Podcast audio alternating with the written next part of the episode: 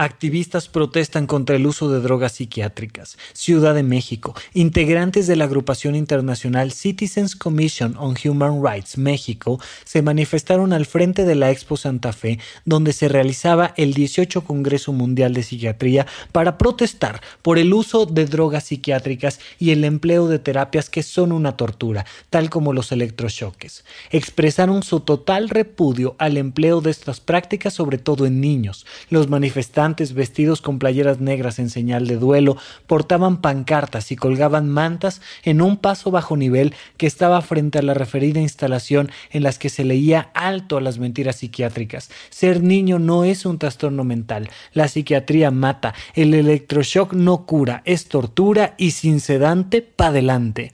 De acuerdo a esta comisión, más de 120 millones de personas en todo el mundo están drogados psiquiátricamente, de los cuales más de 20 millones son niños y casi 800 mil tienen entre 0 y 5 años de edad. En Estados Unidos, entre 1965 y 2010, murieron más de 1.100.000 personas por cuestiones psiquiátricas, es decir, por sobredosis de drogas recetadas, suicidios como efecto secundario y asesinatos por personas que estaban consumiendo drogas psiquiátricas, entre otras. Esta cifra es el doble de los estadounidenses que murieron entre las guerras de 1775 y 2010. Los ingresos por ganancias generadas por la industria psiquiátrica, laboratorios, hospitales, farmacias y psiquiatras superan los 330 mil millones de dólares al año, dijo Maggie Ibáñez, voluntaria de esta comisión. Además, el más peligroso de todos, un tal Rafa Rufus y su maldito programa de supracortical. Eso no lo dijeron, pero lo pensaron. Vamos a nuestro inicio con este programa. Aquí todos estamos locos. Con Rafael López.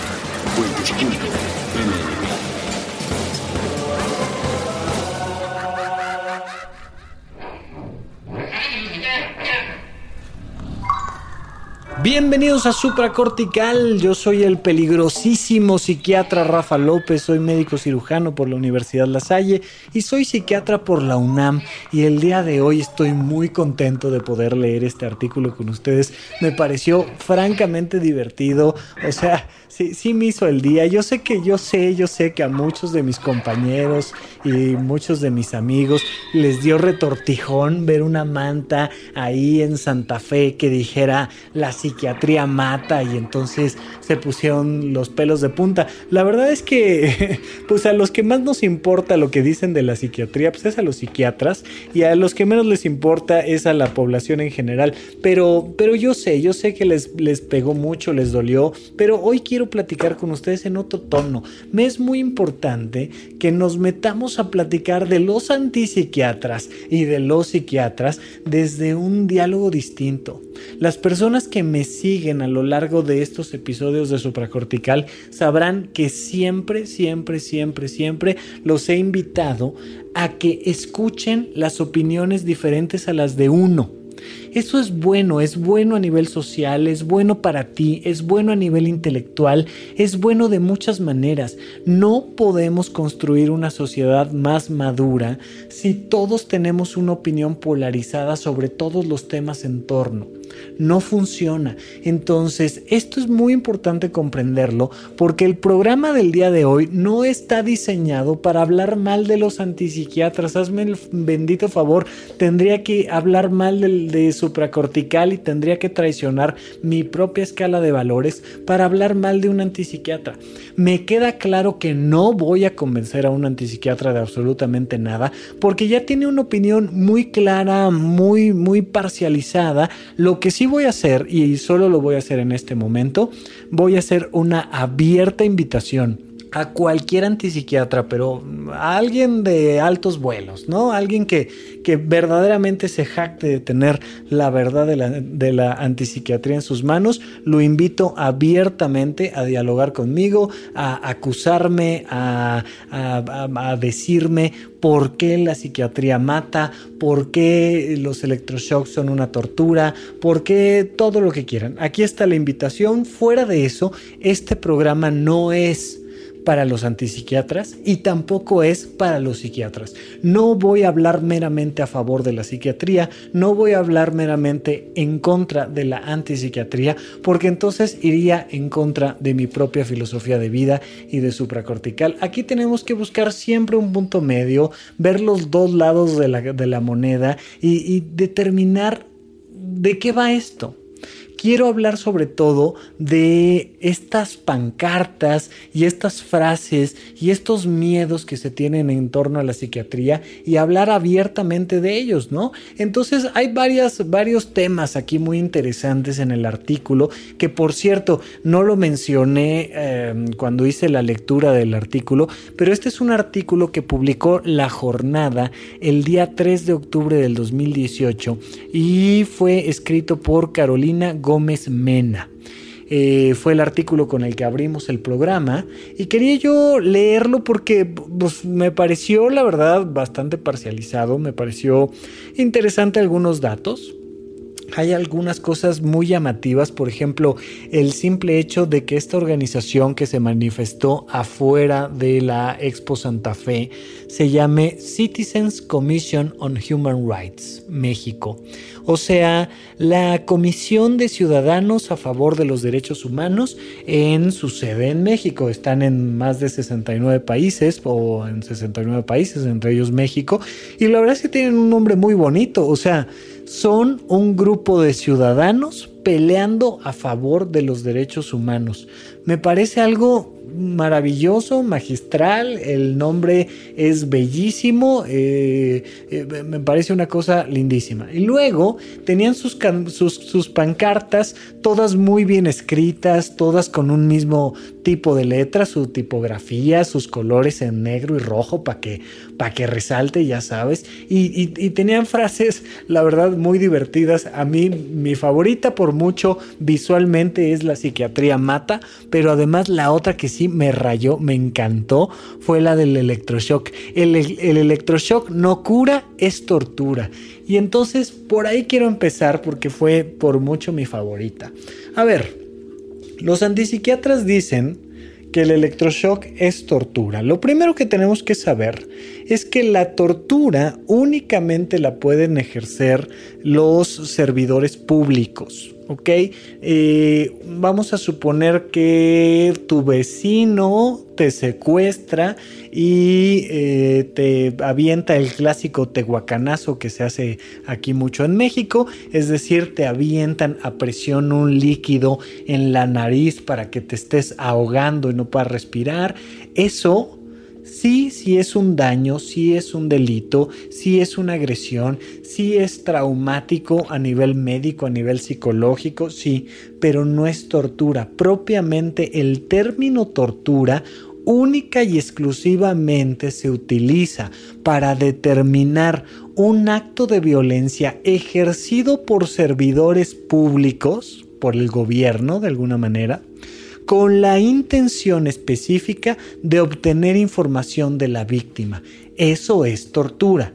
Entonces, si el electroshock no está siendo utilizado por un servidor público con la intención de obtener información de la víctima, entonces no es tortura. Oye, pues no será tortura, pero sí está ojete, o sea, sí está horrible que, sometas a, a electrochoques. Imagínate en el 2018 estar sometiendo electrochoques a las personas. Pues sí, por supuesto que está terrible. O sea, ¿cómo te voy a decir que no? No suena bonito porque no es bonito. Ahora les quiero decir que eh, al menos en algún psiquiátrico de la Ciudad de México, los electrochoques se practican los lunes, los miércoles y los viernes tempranito por la mañana a las 7 de la mañana. ¿Cómo, Rafa? ¿En serio? O sea, no, no vas a venir a decirme que los electrochoques ya son algo que no se utiliza y que son una de las muchas estupideces que la psiquiatría ha hecho porque vaya que hemos hecho eh, bastantes estupideces a lo largo de la historia. Mira, te cuento algunas de las idioteces que hemos hecho a lo largo de la historia. Por ejemplo, eh, hace mucho tiempo se utilizaba una silla que giraba sobre su propio eje. Imagínate una silla de estas de oficina donde todos nos hemos alguna vez puesto a dar vueltitas porque ya nos aburrimos de, de estar esperando. Y entonces una silla así se utilizaba para tratar a las personas con esquizofrenia. Sentabas al esquizofrénico en cuestión y lo ponías a dar vueltas rápido, rápido, rápido, rápido, como en una centrífuga, con la intención de que se le quitara la esquizofrenia. Otra estupidez que cometíamos bastante seguido era hacer ser histerectomías para quitarle la histeria a las mujeres. Una mujer histérica era una de estas personas que ante una impresión emocional se desmayaba y podía convulsionar o solo quedarse ahí tirada en el suelo y pues nada más femenino que eso, nada más femenino que ser una mujer histérica y nada más femenino que el útero. Entonces lo que se practicaba era una histerectomía, le quitabas el útero para corregir esos problemas emocionales. ¿Una idiotez? Por supuesto que sí, definitivamente sí. Otra clásica, clásica, clásica es la homosexualidad, que hasta el DSM3 pues se consideraba que la homosexualidad era una enfermedad mental y se daba tratamiento bioquímico para corregir esos, este, esos desvíos terribles de la mente como son la homosexualidad y pues por supuesto que era algo nefasto, algo retrógrado, una tontería.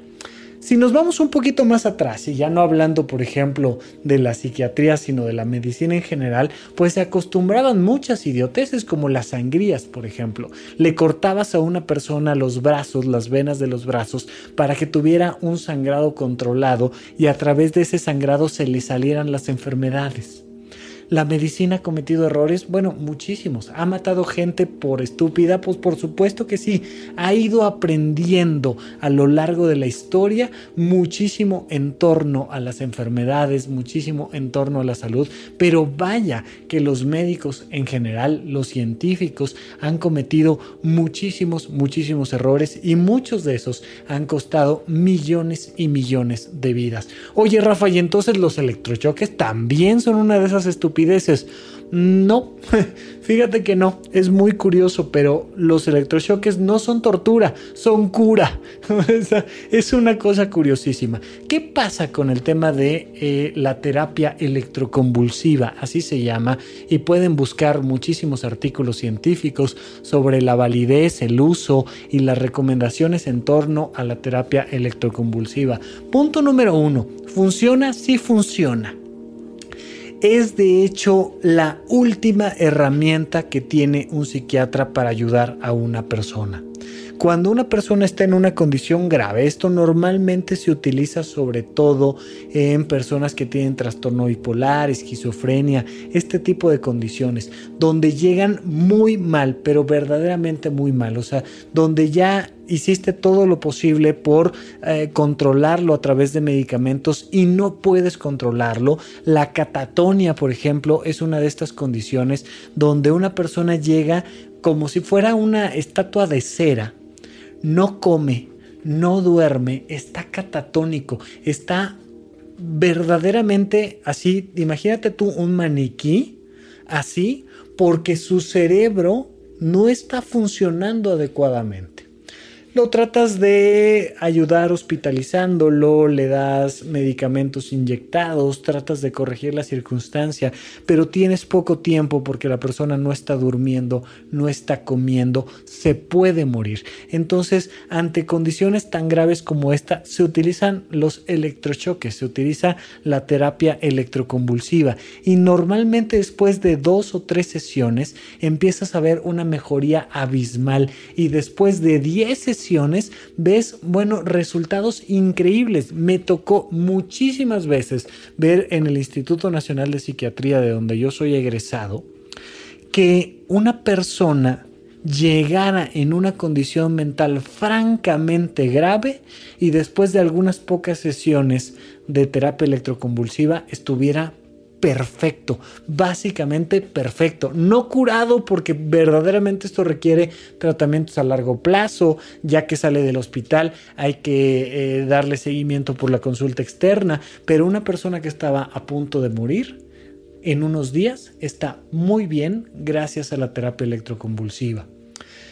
No está padre, no, no está padre pero definitivamente no es como te lo imaginas en las películas. Imagínate tú, el pequeño Rafa Rufus en su primer día en la residencia médica de psiquiatría, este, que le dicen, oye, te toca ir a dar terapia electroconvulsiva. Pues te, viene a la cabeza a ti, a mí, a todo el mundo que no hemos vivido esa experiencia, las imágenes hollywoodenses y, pues te imaginas que, no sé, vas a tener que amarrar a la persona y lo vas a someter y entre 20 le vas a dar una descarga eléctrica en el cerebro y va a sufrir muchísimo y como que es impresionante, ¿no? Pues no, resulta que llegas y te encuentras con una persona que está consciente, recostada en una cama y que sabe perfectamente qué le van a hacer y está tranquila. Y dice uno, madre de Dios, pues si a mí me fueran a dar electrochoques, yo, yo, yo, yo sí estaría nervioso, la verdad. Y entonces lo pasamos una camilla, le pedimos por favor que se pase una camilla, se pasa una camilla va recostado en la camilla y llega y hay un anestesiólogo.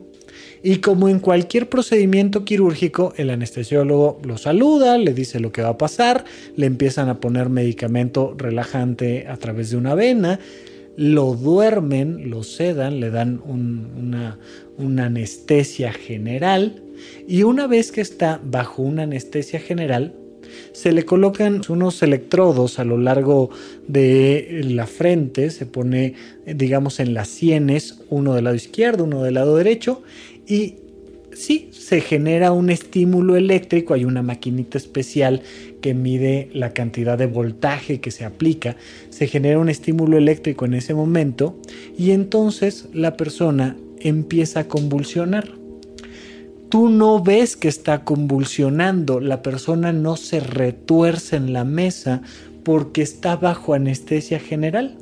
De hecho, la única manera para que te des cuenta de que efectivamente está convulsionando es porque tiene conectado un electroencefalograma y ese electroencefalograma, de, eh, pues, sus rayas denotan que la persona está convulsionando.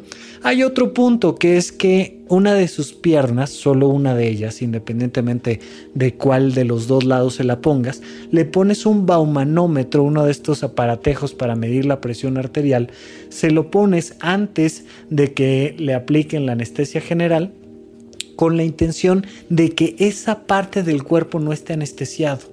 Y entonces en el momento de la descarga, uno de sus pies empieza ese sí a temblar. Y entonces te das cuenta, porque el piecito está temblando y por el electroencefalograma, que la persona está convulsionando. Algún día les platicaré toda la historia en torno a cómo los médicos se dieron cuenta de que convulsionar mejoraba las condiciones mentales de una persona. ¿Es una cosa rarísima? Sí. ¿Es una cosa, bueno, contraintuitiva? Definitivamente. ¿Es algo que estamos tratando de superar? Sí, sí estamos tratando de superarlo, pero todavía no, no, lo hemos logrado del todo y hasta la fecha es una herramienta fundamental para el tratamiento de la salud mental, la terapia electroconvulsiva. Oye, Rafa, pero yo no quiero que me den terapia electroconvulsiva. Ah, bueno, pues bien fácil. Acude a consulta pronto. Mira, la gran mayoría de las personas que reciben un tratamiento electroconvulsivo pasaron décadas sin atender su salud mental son una persona con esquizofrenia que su familia nunca los llevó con un médico, son una persona que nunca aceptó un tratamiento farmacológico, son una persona que se dejó deteriorar, deteriorar, deteriorar hasta el punto donde la única alternativa era darle terapia electroconvulsiva. Y ya, no había más opción le das la terapia electroconvulsiva, mejora y le das aproximadamente 12 sesiones, dependiendo de las condiciones, dependiendo de muchas cosas, pero en general le das 12 sesiones, le das una cada semana o le das una cada tercer día. Y entonces terminas con este tratamiento de 12 sesiones y la persona después puede continuar con tratamiento farmacológico vía oral y dependiendo de la condición que lo haya llevado a esto, en algún punto le puedes quitar todos los tratamientos y seguir adelante con su vida completamente normal. La mayoría, eh, insisto, si son condiciones como esquizofrenia o trastorno bipolar eh, en condiciones graves, requieren de tratamiento farmacológico el resto de su vida, pero pueden trabajar, pueden tener familia, pueden cuidarse a sí mismos, pueden hacer todo lo necesario y mientras lleven un adecuado seguimiento médico, no necesitas volver a darles terapia electroconvulsiva salvo excepciones, pero en general la idea es que no. Ahora, de la gran mayoría de personas que atendemos, eh, de la gran cantidad de personas que atendemos, discúlpenme, la mayoría nunca van a requerir terapia electroconvulsiva. Y si la requieren, va a ser bajo su consentimiento. ¿Cuáles son los riesgos de la terapia electroconvulsiva? Evidentemente, que caigan en algo que se llama estatus epiléptico, es decir, que la persona siga convulsionando durante más de dos minutos. La convulsión no debe de durar más de dos minutos porque entonces ya estamos poniendo en riesgo su salud. ¿Cómo evitamos eso? Tenemos un anestesiólogo, un carro rojo, un equipo preparado para que si eso sucede, revirtamos ese proceso y evidentemente pues eh, sería una de las contraindicaciones para seguirle dando este tipo de tratamientos, que es que ya estés poniendo en riesgo su salud y su vida. ¿Cuáles son los efectos adversos de la terapia electroconvulsiva? Pues mira, uno de ellos es pérdida temporal de la memoria. Las personas despiertan confundidas, no saben bien dónde están, no saben bien qué les hicieron, en general despiertan tranquilas y conforme van pasando las horas y especialmente conforme van pasando los días, lo recuerdan todo y esa pérdida de la memoria es básicamente temporal. Esa es quizá la condición más eh, grave relacionada a la terapia electroconvulsiva. Por otro lado, es muy importante saber los médicos no queremos seguir utilizando la terapia electroconvulsiva por los siglos de los siglos. Y entonces se han buscado métodos mm, mejores en varios sentidos.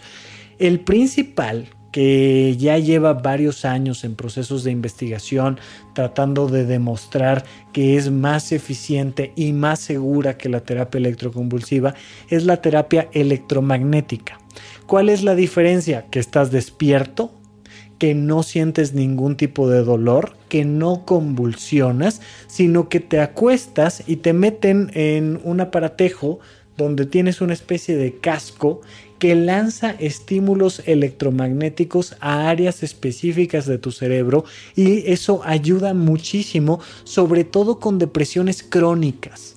Eh, también con esquizofrenia o trastorno bipolar, pero especialmente con depresiones crónicas resistentes a tratamiento, se utiliza esta terapia electromagnética y la idea es dejar de utilizar la terapia electroconvulsiva. La terapia electroconvulsiva es barata, es segura, pero por supuesto que no deja de ser híjole, esta sensación de le vas a estar dando electrochoques a la gente, hombre. O sea, no, no está padre. Insisto, de verdad no está padre.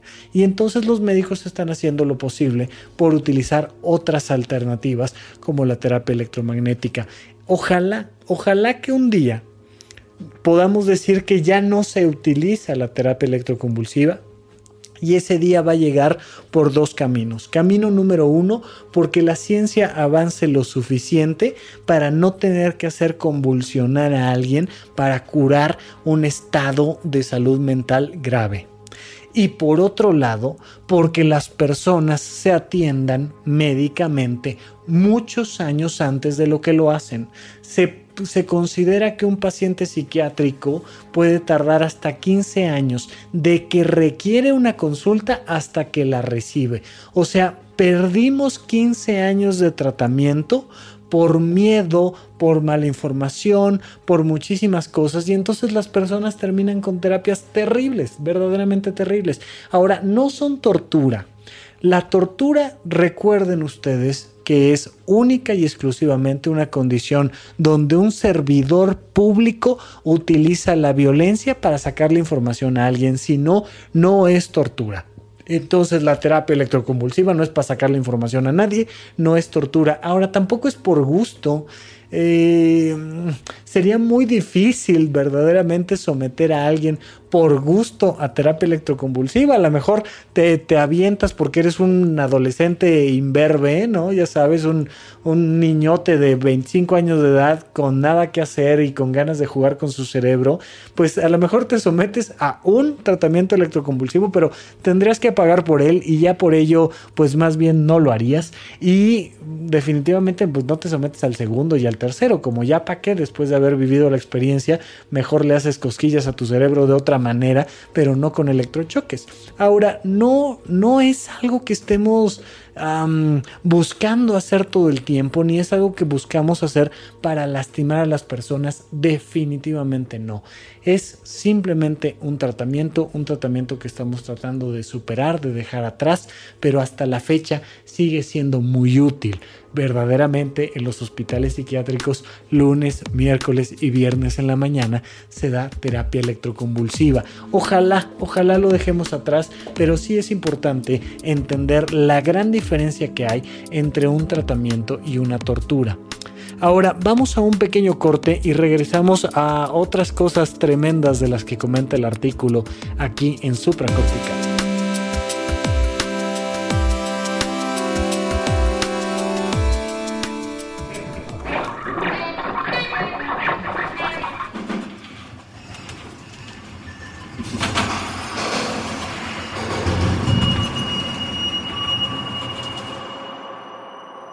¿Qué vamos a hacer el 19 de septiembre? Un simulacro. Pero uno bueno. Hay malos. El día del temblor utilicemos la grieta que quedó entre las 7.17 y la 1.14 para simular que vivimos en el país que, nos gustaría. El país que no puede ser por culpa del que se pasó el alto, del que ofreció mordida, del que siempre llega tarde. Todos. Cinco horas siendo la mejor versión de nosotros mismos. Vámonos al bosque. Apaguemos el internet. Puede que nos guste y nos quedemos. Pero siempre regresas. ¿Qué probabilidad hay de que vuelva a pasar? ¿Para qué hacemos simulacros? ¿Qué probabilidad había de que volviera a pasar? ¿Para qué nos arriesgamos? Si nos quedamos en la ciudad, volvamos a las mismas horas, a los mismos lugares a ver cómo se ven nuestras caras cuando no estamos espantados, a ver cuántos edificios han derrumbado, a ver si podemos volver a hacer todo lo que presumimos el resto del año, a ver si vuelven a desaparecer los colores, a ver si le borramos las líneas al mapa, a ver si descubrimos cómo mantener la solidaridad y la convertimos en el sustituto del gobierno. Haber sobrevivido.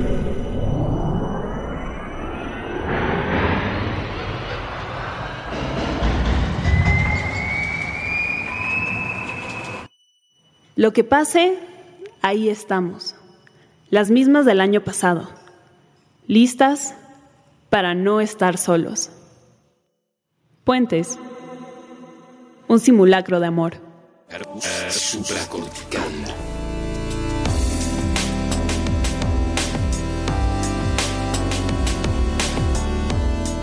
Estamos de regreso con ustedes aquí en Supracortical. Yo sigo siendo Rafa López. No olviden que me pueden contactar a través de arroba Rafa Rufus en Twitter, especialmente si eres un antipsiquiatra de altos vuelos. Te invito a participar conmigo en este programa y que platiquemos de las muchas verdades y muchas mentiras en torno a la psiquiatría y la antipsiquiatría. Por otro lado, tenemos otro cartel muy bonito. Eh, había uno que decía, mira, aquí está, aquí está, aquí está, ser niño no es un trastorno mental. ¿Se acuerdan que hace nada hicimos un programa sobre, sobre TDA, sobre el trastorno por déficit de atención e hiperactividad?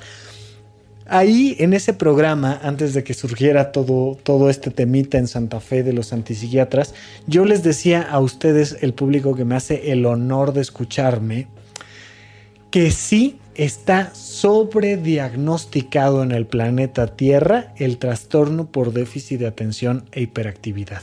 Y sí está sobre recetado y por tanto es muy importante que si esto te lo van a diagnosticar y recetar, que si le van a dar medicamentos a tus hijos, pues sea después de una batería de estudios que te puede hacer un neuropsiquiatra, ¿no? Yo tengo a mi personal Marisol neuropsiquiatra, una profesional de altísimos vuelos y además eh, una persona de una ética intachable y también tienes que ir con un psiquiatra es muy importante que el diagnóstico lo haga una persona que estudió medicina, que estudió psiquiatría y que terminando psiquiatría hizo dos años más para especializarse en la, atención a niños y adolescentes con temas de salud mental.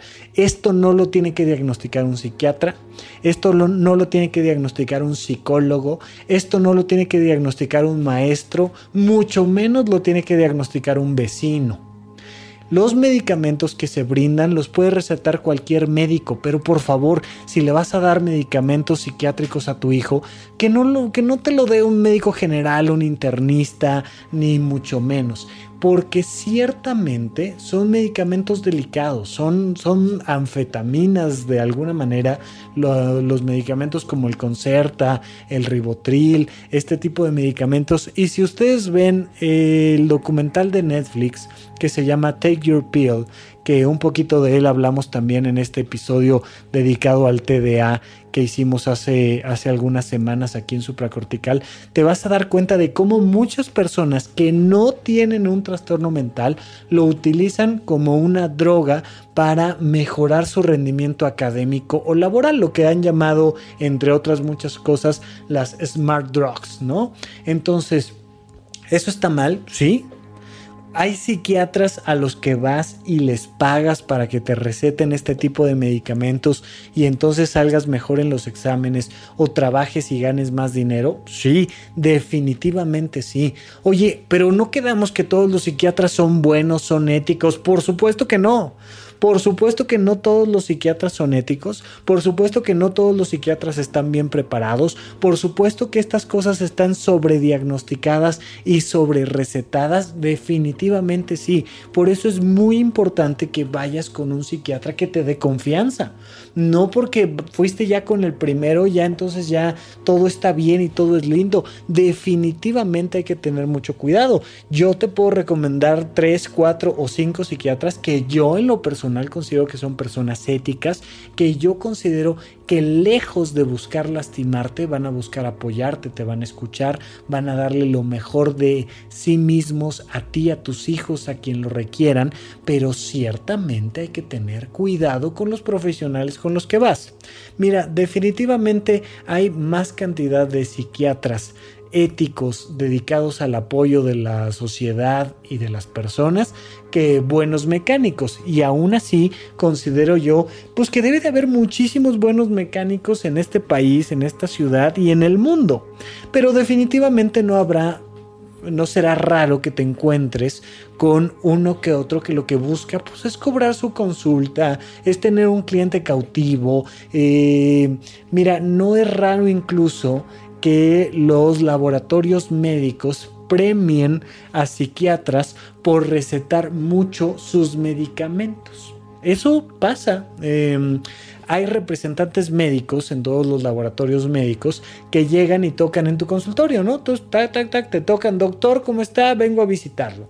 El trabajo de esos representantes médicos es mantener informado al médico sobre las marcas y los medicamentos que las personas eh, podrían utilizar en su consulta y por supuesto que ellos de eso viven, o sea, un representante médico vive de hacer que el medicamento se posicione en el mercado.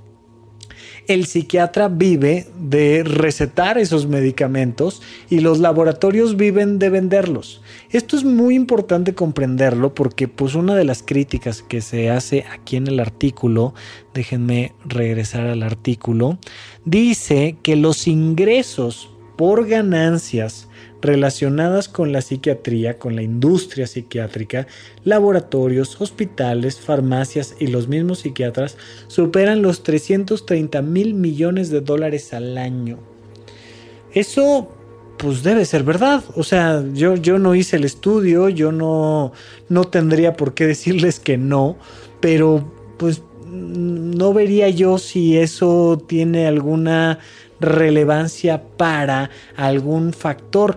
Mira, la gente dice, por ejemplo, que los psiquiatras tenemos muchísimo miedo de que la gente se entere de la verdad y entonces nosotros perderíamos nuestro modus vivendi y nos quedaríamos en la calle. A ver, punto número uno, todos los psiquiatras somos médicos y el día de mañana que nos demos cuenta de que la psiquiatría no sirve para nada, pues nos dedicamos a alguna otra área de la medicina. O sea, tenemos toda la capacidad de diagnosticar diarreas, gripas, de este, atender cuantas eh, circunstancias médicas se te ocurran como diabetes, hipertensión, etcétera, etcétera, etcétera. Y listo, o sea, imagínate que de repente nos diéramos cuenta de que el trastorno obsesivo compulsivo no existe, de que el trastorno bipolar no existe, de que la esquizofrenia no existe, de que eh, el, estrés postraumático causado por el sismo y por cómo la gente sufre todavía cuando la alarma sísmica eh, suena durante un minuto después de un año de que ya todo pasó. Pero pues como la psiquiatría no existe, pues no existe el estrés postraumático, no hay a quien atender de estrés postraumático, no existe la violencia de género, no existe eh, el estrés postraumático relacionado con violaciones, no existe la depresión postparto, no existe la depresión y la ansiedad, el estrés no existe. Todos en este planeta somos felices, pero los psiquiatras hemos creado una, una pantalla social que le hace pensar a la gente que necesita apoyo emocional, que necesita apoyo mental y entonces pues un día nos dimos cuenta los psiquiatras de que nada de eso funciona. Bueno, pues nos dedicamos a alguna otra área de la medicina, punto. Algún otro psiquiatra como yo, que además de ser psiquiatra se dedica al circo, al teatro, a la presencia de radio en internet, etcétera, etcétera, etcétera, pues se dedicará a alguna otra cosa, hombre. Yo encantado de la vida me dedicaría a la fotografía y a la actuación teatral, pero pues la verdad es que siento que sirvo más ayudando a las personas a través de la psiquiatría. Ahora, fíjate en esto. En cuanto a porcentajes, yo en mi consulta privada, el 90% de las personas que yo, Rafa López, atiendo, no sé otros profesionales, pero yo no les receto ningún medicamento. Porque la mayoría de las personas que vienen a verme traen algún tipo de depresión o de ansiedad ligera relacionadas sobre todo a temas circunstanciales, a un problema laboral, a un problema de pareja. Eh, evidentemente, por ejemplo, los niños llegan y llegan hiperactivos y entonces pues la receta es mándalo a jugar fútbol, enséñalo a dibujar, entiende cómo hablarle, cómo ponerle límites, mejora la dinámica familiar, eh, etcétera, etcétera, etcétera. Que básicamente si se dan cuenta, pues es el mismo porcentaje que le dedico yo en supracortical a temas no tan psiquiátricos. O sea, me dedico más a hablar de procrastinación y me dedico más a hablar de motivación y de vocación y de actividades laborales y del cuidado de, de tu salud mental a través del dormir bien, del comer bien, del hacer ejercicio, del tener actividades recreativas, porque la mayoría de mis pacientes eso necesitan. De hecho, supracortical surgió como una idea de muchas veces ahorrarme trabajo y entonces estoy con alguien en terapia, ¿no? Y le digo, mira, escúchate este episodio, hombre, ahí lo, lo explico y ya no lo tengo que volver a explicar en cada ocasión, sino que la gente va teniendo un background que me ayuda a mí en el tratamiento de las personas. Ahora, hay un 10% al que sí le doy medicamento.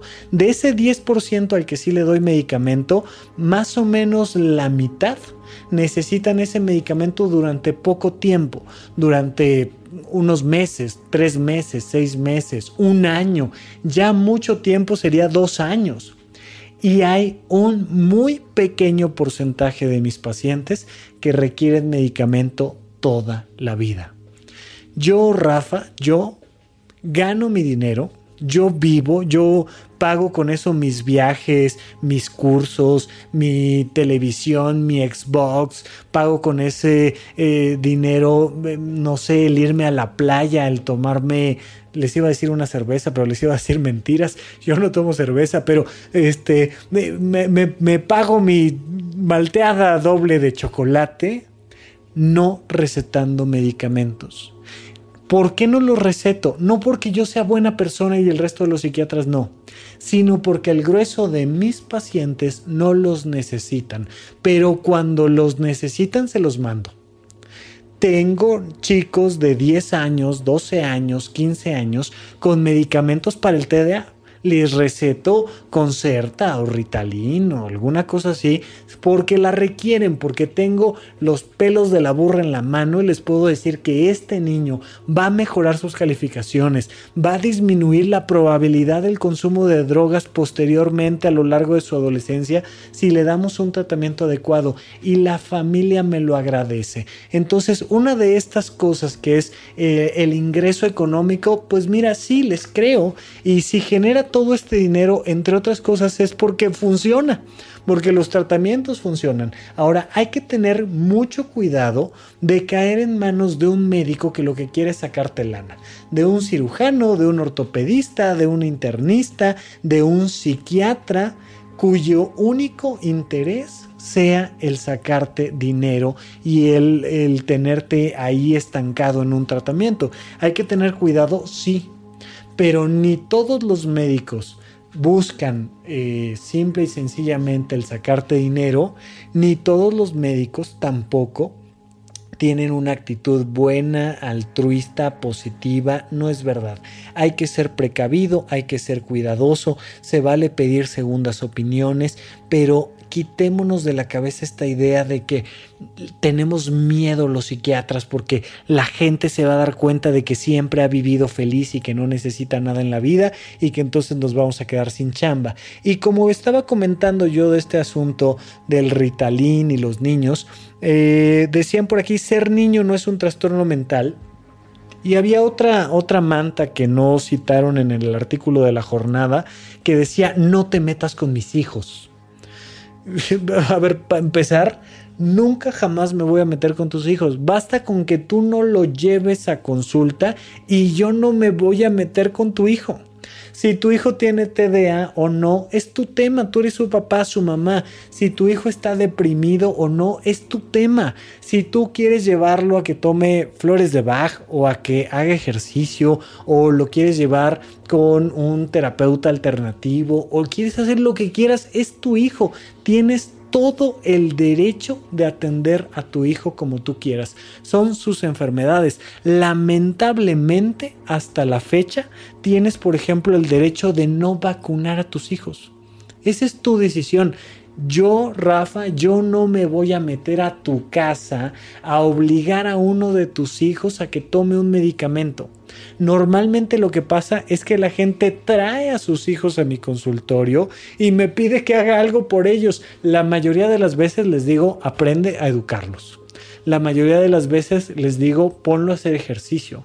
La mayoría de las veces le digo, ve a una terapia recreativa. Pero algunas ocasiones les digo, tu hijo tiene TDA y perdón, le tengo que mandar estas anfetaminas eh, particulares, recetadas, bien indicadas por un doctor y por supuesto que tienen miedo. Entonces, pues desde la primera ocasión trato de darles toda la información. Yo soy de los médicos que les digo, sí, busca todo lo que quieras en internet, pero ven y lo platicamos aquí. La mayoría de los médicos normalmente lo que te van a decir es, no busques información en internet porque hay tan mala información que es complicado luego quitarles ideas de la cabeza. Yo prefiero decirles, sí, Busca toda la información que quieras en internet, platica con tus vecinos, saca todas las dudas, escríbelas, ven a consulta, resolvemos dudas y juntos, médico y papás, tomamos una decisión. Después de que hice el programa del TDA, y después de hablar de que está sobrediagnosticado y después de hablar de que no se le debe de recetar así como así un medicamento a un niño, pero explicando en ese programa qué sí es el TDA, una mamá me escribió, me dijo, Rafa, mil gracias, estoy segura, segura de que mi hija tiene TDA, pero, este, de, que mi hijo, perdónenme, tiene TDA, pero de todas maneras, como tú lo indicaste, lo voy a llevar con el neuropsiquiatra, lo voy a, perdón, con el paidopsiquiatra, lo voy a llevar con la neuropsicóloga y voy a asegurarme que el diagnóstico sea el correcto y si tienen que darle el tratamiento me dará mucho gusto porque sé que estoy haciendo algo bueno por mis hijos. Ah, Maravilloso. Para eso es el programa. Para que sepas que sí, que sí estás sobrediagnosticado. Para que sepas que es importante aprender a poner límites. Pero que si una persona necesita un tratamiento, se lo des. Pero definitivamente yo no me voy a meter a casa de nadie absolutamente de nadie a darle un tratamiento que no necesita. No hay manera. O sea, si hubiera una manera de convencer a la gente de comprar y tomar medicamentos que no necesita, la industria sería muchísimo más rica de lo que es y consumiríamos muchas más cosas de las que consumimos. Entonces es muy importante entrar en contexto con todos estos temas, pero sobre todo, sobre todo, que tú te puedas informar adecuadamente de las condiciones peligrosas que hay respecto a cualquier tratamiento. Mira, hasta la fecha es fácil caer en manos de una persona, de un médico, que no te explica ni el diagnóstico ni el tratamiento. Es fácil caer en las manos de un médico que no te dedica el tiempo suficiente, porque tiene mucha consulta, porque trabaja para el gobierno, por lo que quieras, gustes y mandes, pero estamos hablando de la vida de las personas. Entonces, definitivamente, te pido que en medida de lo posible no escatimes en tu salud no escatimes aunque sea esfuerzos, por favor. A muchísima gente yo le he referido al Instituto Nacional de Psiquiatría donde te cobran más o menos 200, mm, 300 pesos la consulta psiquiátrica, mientras que un médico privado te puede costar entre mil y dos mil quinientos pesos o hasta tres mil pesos una consulta de una hora con un psiquiatra sí hay manera de atenderse adecuadamente aún a un precio bajo. Sí la hay. Hay muy buenos profesionales en el Instituto Nacional de Psiquiatría, en el Hospital Fray Bernardino, que al menos son los dos lugares donde yo personalmente estuve dando consulta,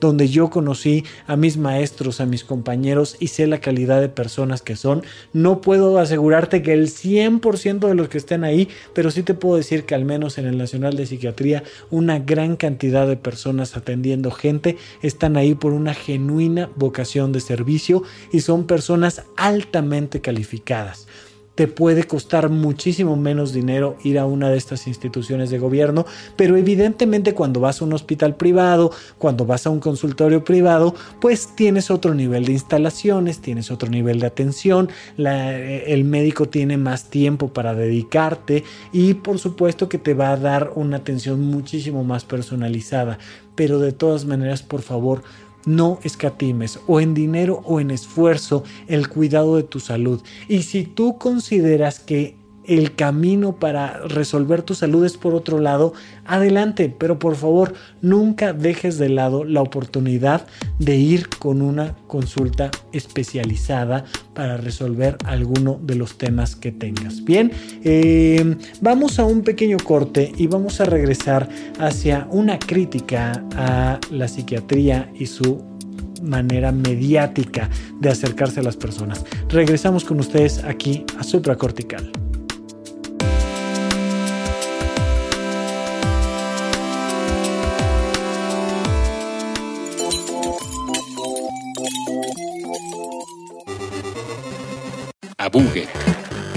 No se vale trabar. Con Andrés Boludo Durán y Gabriel Alcántar Gabo Shock. Todos los martes a la una de la tarde. A través de puentes.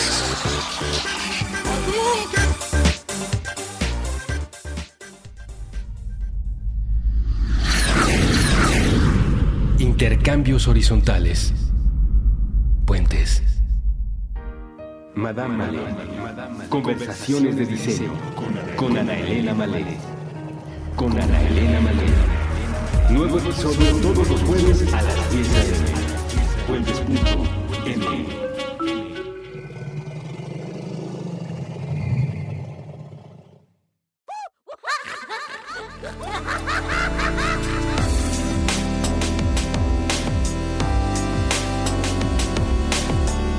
Estamos de regreso con ustedes aquí en Supracortical. Yo sigo siendo Rafa López y ya estamos por terminar.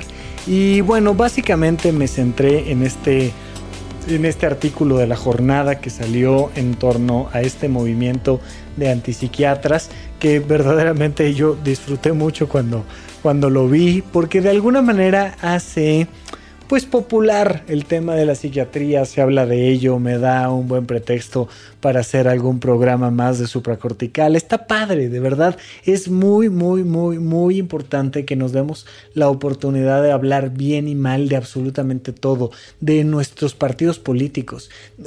Te, te pregunto yo, ¿tú podrías hacer una crítica constructiva en torno a tu partido político? ¿Tú podrías hacer una crítica constructiva en torno a tu equipo de fútbol, tú podrías hacer una crítica constructiva en torno a tu dieta y tu manera de alimentarte, o eres de esas personas que defiende a capa y espada alguna postura. Si es así, necesitas mucho de aprender sobre comunicación humana. Y por supuesto, por supuesto que una manera de poner el ejemplo es decirle a los antipsiquiatras, saben, tienen mucha razón en muchas cosas, mejoremos nuestros protocolos, mejoremos la atención a las personas, no sobrediagnostiquemos, no sobremediquemos y sí, definitivamente les tengo que decir, perdón queridos antipsiquiatras, pero pero no, la psiquiatría no mata. Y no, los electroshocks por mucho no son tortura. Es, es, denota incluso hasta la falta de información el creer que un electroshock puede ser tortura. No puedes. Eh, la tortura está diseñada para sacar información y el electroshock lo que hace, su efecto adverso más importante es la pérdida de memoria. Y entonces, ¿qué información le sacas? Hombre, o sea, no, hay manera. La psiquiatría no mata. Definitivamente ha cometido muchos errores, entre ellos el considerar la homosexualidad una enfermedad, el considerar que el útero era, era la causa de la histeria. O sea, sí, sí, sí, verdaderamente. Claro que ha, que ha generado muchísima desinformación, pero fíjate, justamente a la persona que yo vi psiquiatra defender la homosexualidad y explicarle a alguien que no era una enfermedad fue a un doctor, compañero mío, abiertamente homosexual, que estaba, estábamos juntos dando una consulta y nos llegó un papá que nos trajo a su hijo para que le corrigiéramos la enfermedad de la homosexualidad. Bueno, pues el psiquiatra se puso como fiera y se puso al papá pintito, o sea, evidentemente le tocó ahí fibras personales, pero sí, sí es una estupidez creer que la homosexualidad es una enfermedad total y absolutamente. Entonces, sí, sí hemos cometido errores. Y la manera de dejar de cometerlos es aceptarlos para evaluar las mejores maneras de atender a nuestros pacientes. Es terrible, terrible que hasta la fecha haya médicos que están más enfocados en ganar dinero que en atender gente. Es terrible que sobrediagnostiquemos y sobretratemos. Es terrible que no aceptemos nuestros errores. Es terrible, pero la psiquiatría no mata. La psiquiatría ha salvado muchísimas más vidas en este siglo de las que ha quitado pero por mucho, o sea, lejísimos. Esta idea de que los antidepresivos generan suicidio, bueno, o sea, sí, sí se hizo todo un proceso ahí de investigación porque había unas hipótesis relacionadas, pero créeme que los antidepresivos justamente lo que hacen es prevenir el suicidio. Y he visto cómo personas que han hecho intentos de suicidio. Con el tratamiento correcto, en 21 días están trabajando, están saliendo adelante, resolviendo sus problemas.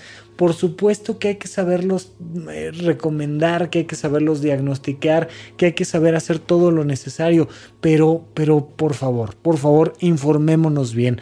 Ahora, algo que sí quiero decirle yo, ya no a los antipsiquiatras, sino a los psiquiatras, es salgamos de nuestros consultorios, salgamos de nuestros congresos e informemos a la población. ¿Sabes qué están haciendo muy bien los antipsiquiatras? Le estoy hablando ahorita específicamente a mis compañeros, a mis amigos, a la gente que cree en la psiquiatría. ¿Sabes qué sí están haciendo muy bien los antipsiquiatras? Se están organizando para salir a las calles. Están sacando sus pancartas preciosas, todas con la misma tipología de letra, todos con colores muy bien elegidos y están haciendo movimientos para informar a la población de sus preocupaciones. Eso los psiquiatras no lo estamos haciendo. Yo, Rafa López, tengo un programa de radio por internet dedicado a la divulgación de la salud mental, de la psiquiatría, de la neurología, de la psicología. Y la mayoría de mis compañeros están metidos en hospitales, claro, desdoblando su vocación, atendiendo gente, informando desde sus consultorios, pero necesitamos hacer más. Necesitamos explicarle a la gente qué vemos nosotros en el consultorio. Necesitamos explicarle a la gente cómo son los hospitales psiquiátricos. Fíjate, en Canadá, por ejemplo, desde hace muchos años, se hacen tours a los hospitales psiquiátricos para las escuelas primarias y secundarias. O sea, la gente en México no conoce un hospital psiquiátrico, por dentro. Todavía se imaginan estas, eh, estas áreas horribles donde se torturan a las personas y se les amarra y se les hacen muchísimas cosas porque pues, la gente no los conoce no sabe ni cuáles son los hospitales psiquiátricos en México, ni sabe cómo son por dentro. Tú que eres psiquiatra sí lo sabes. Tú has estado ahí en las noches, has pasado noches de guardia en un psiquiátrico, has hablado con una persona con esquizofrenia, con trastorno bipolar. La gente le sigue llamando bipolar a una persona que de momento está contenta y al rato está enojada, cuando eso no tiene nada que ver con el trastorno bipolar los psiquiatras no hemos hecho lo necesario para salir a las calles yo la verdad no lo haría con pancartas porque me parece un poco como de los 80s o de los 90s y no creo que sea el mecanismo ni de modificar leyes, ni política, ni mucho menos la educación y la salud de la gente, pero sí haría podcast y sí haría programas de televisión y sí haría películas y sí haría muchísimas cosas donde vieras al psiquiatra trabajando. ¿Se acuerdan por ejemplo cuando House estuvo en un psiquiátrico? Me gustó mucho, me gustó mucho cómo el psiquiatra interactuaba con este médico fantástico que era Doctor House y cómo se le daba un tratamiento u otro o se hablaba en terapia con él, etcétera, etcétera. Pero necesitamos mucho más. Necesitamos que nosotros, los que hemos visto que esto funciona, que se eleva la calidad de vida, necesitamos que las personas que han recibido un tratamiento psiquiátrico y han mejorado su vida gracias a ello, tengan una voz pública. Necesitamos que los niños que han sido bien atendidos de TDA digan cómo les cambió la vida y cómo dejaron de pelearse contra las instituciones y los maestros porque ahora estaban bien diagnosticados y bien tratados. Si no nos organizamos y si no hacemos un llamado a la población general, van a seguir pasando estas cosas, donde un montón de personas mal informadas que toman datos quizá reales, pero que los ponen dentro de un contexto terrible, van a seguir permeando en la población general. ¿Sabes qué han hecho muy bien las personas que se dedican al coaching? ¿Sabes qué han hecho muy bien las personas que se dedican a las flores de Bach? ¿Sabes muy bien qué, se han hecho todas esas personas a las que tú psiquiatra criticas? Salir a dar la cara. No puede ser que nosotros sigamos metidos solamente en nuestros congresos ultra especializados y en nuestros consultorios, hablando de nuestros temitas con, con nuestro pequeño grupo de personas. No funciona.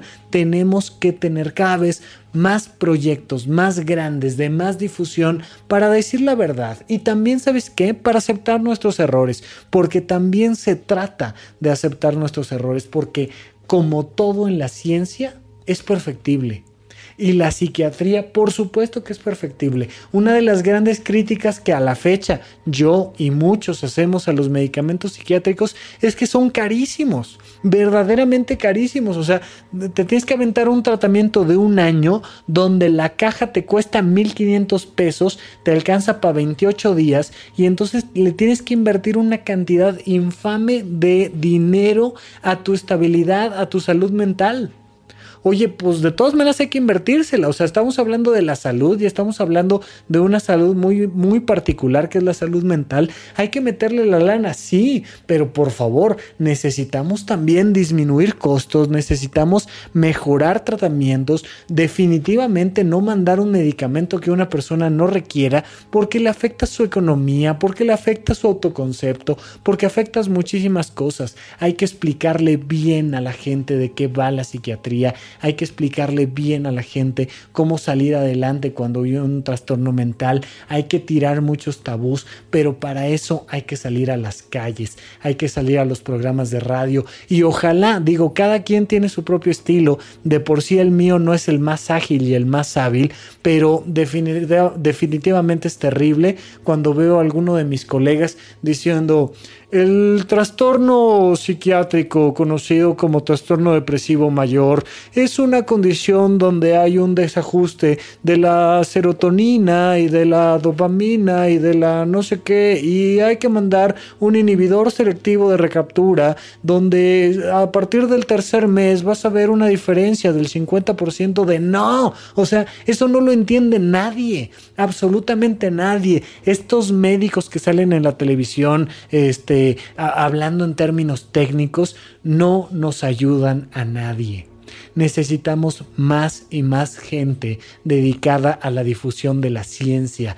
Necesitamos más y más gente dedicada a la difusión de la medicina. Necesitamos más y más gente dedicada a la, a la difusión de la psiquiatría. Ojalá Ojalá un día estemos tan bien organizados como los antipsiquiatras que llegaron en camiones limpios, lindos, ahí a Santa Fe. Ojalá eh, tengamos lo necesario como seguramente ellos tuvieron para tener sus permisos gubernamentales y poner sus mantas y sus carteles. Ojalá logremos este impacto mediático y que entonces en la jornada, sin que tengamos que gastar un peso, nos hagan un artículo que explique y exprese todos estos estos procedimientos que estamos haciendo bien.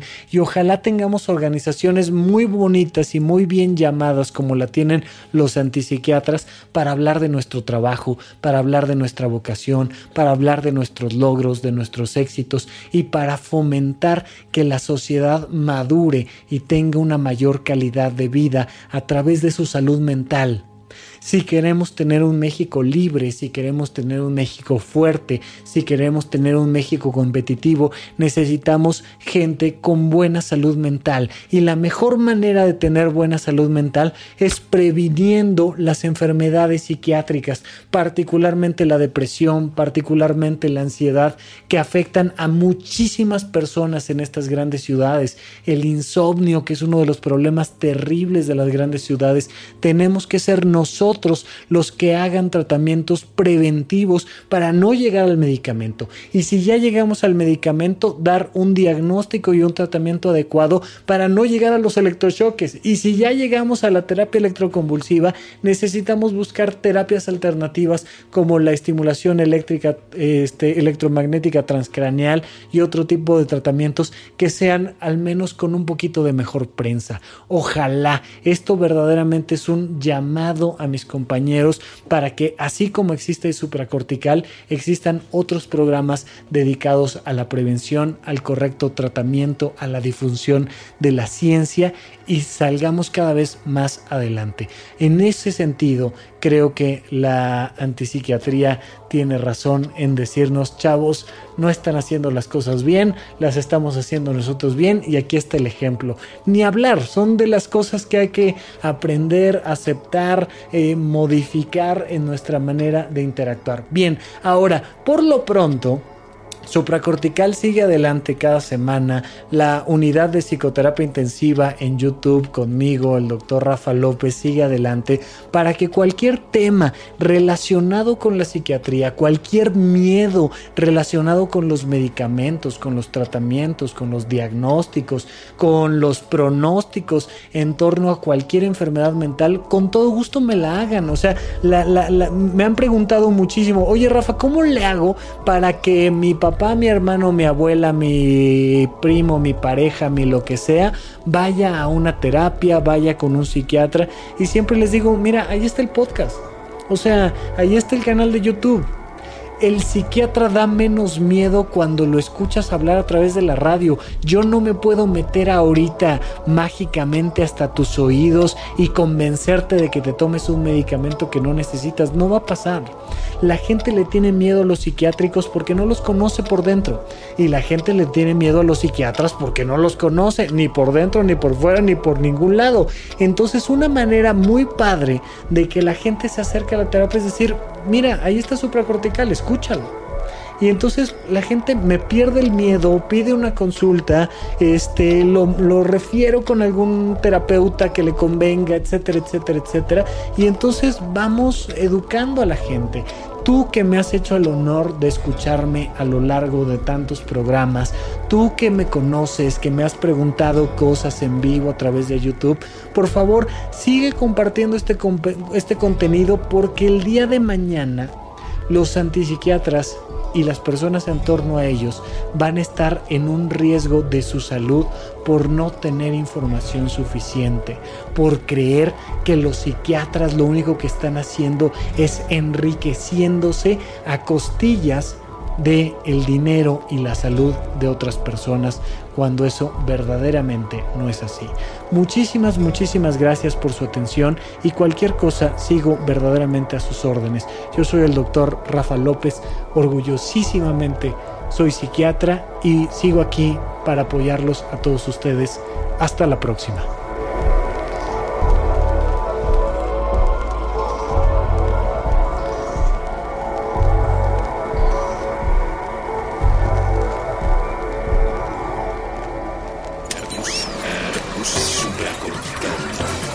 Todos estamos locos. Con Rafael López. Fuentes.mx